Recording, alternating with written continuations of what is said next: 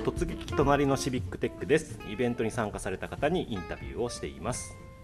じゃあまずはお名前を教えてください。はい、白松と申します。よろしくお願いします。はい。白松さんよろしくお願いします。えーどちらから来ましたか？えっ、と名古屋にいます。あのこの後京都えっ、と妻子が住んでる京都に戻るんですけど、今日は名古屋から来ました。なるほど、えーこのイベントに参加したきっかけは何ですか？はい。きっかけはあの主催者うっかり手を挙げてしまった。うっかりうっかりね 何も誰かにそそのかされてね ねそうそう。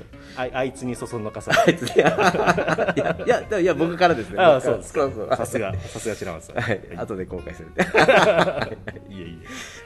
えっ、とまああのイベントどういう動画を見ましたか？はい、えっ、と三つ見まして、んえっ、とコードフォーキャットのこう猫が侵略者のやつと、あはいの本本のえっ、と読むやつですね。はいあとは、えーうとプラトーのはい話を見まして、最後にあの私が撮った AI とデモクラシーのはい動画を見ました。はい。はい。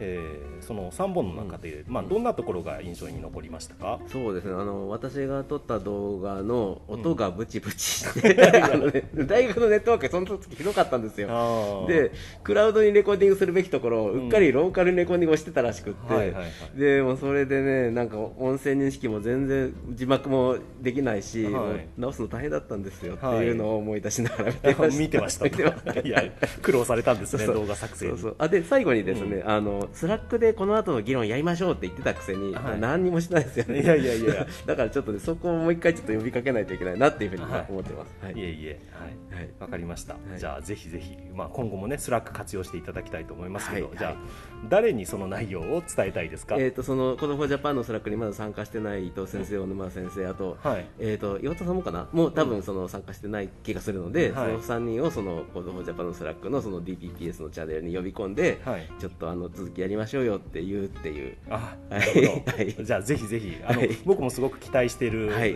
取り組みだと思ってますので、ええ。どんどん議論を深めていただいただければなと思います。はい、はい、じゃあ今日はありがとうございました。ありがとうございました。